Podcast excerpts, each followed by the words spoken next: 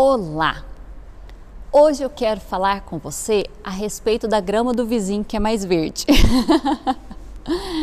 é, o que acontece, o que eu vejo muito, é, talvez por algumas pessoas não ficarem reclamando, não ficarem contando da sua vida, o que realmente passam, como algumas coisas são difíceis você ou algumas pessoas podem achar que aquela pessoa não tem problema, que a vida dela é perfeita, que está tudo bem.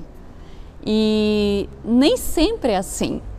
É, eu vejo muito, eu e o Marcelo, né, a gente às vezes comenta, às vezes as pessoas olham para nossa vida, vivemos um casamento muito bom, graças a Deus. É, mas não quer dizer que não passamos dificuldades, não em, no nosso relacionamento, mas na nossa vida. Então, parece que a gente sempre está super disposto a vir para a igreja, que nós nunca temos problemas, que o nosso carro nunca estragou, que eu nunca tive cólica, nunca tive TPM, as últimos meses foram brabas, é, não quer dizer que, né, que tem dor de barriga, é, parece que nada disso acontece. Situação financeira sempre assim é top, nós estamos acordados à noite rasgando dinheiro né? Que não tem problema nenhum.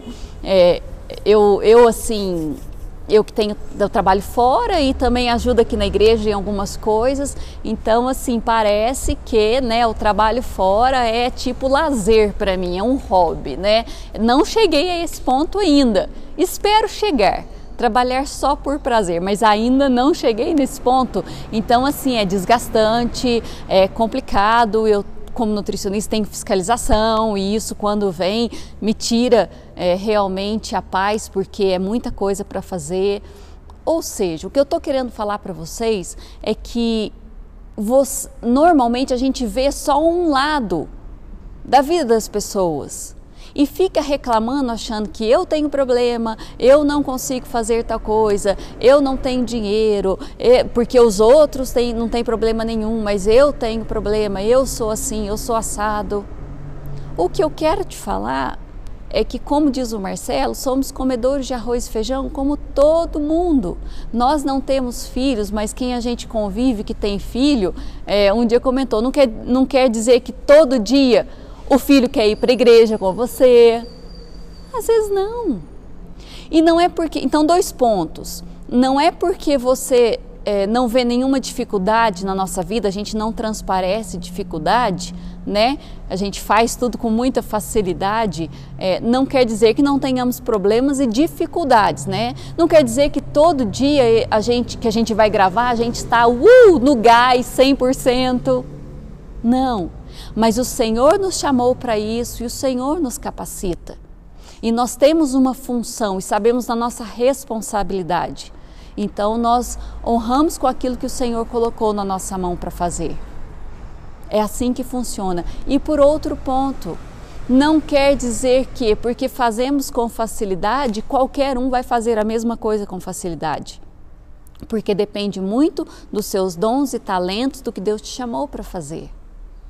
Em relação a isso, é, a gente fala em relação ao que Deus te chamou para fazer, pode parecer que ah, é questão de pastor, pastora, fazer na igreja, mas olha, algumas profissões, elas são realmente sensacionais, tem que ter o dom. Uma delas para mim é enfermeiro.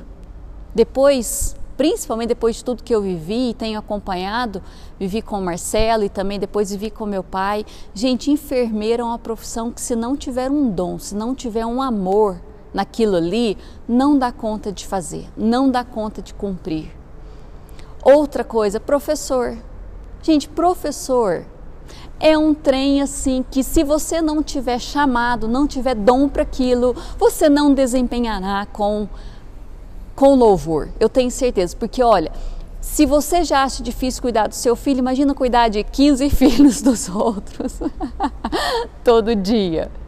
Então, Cada um foi chamado para fazer algo, cada um tem qualidades e talentos. Descubra o seu.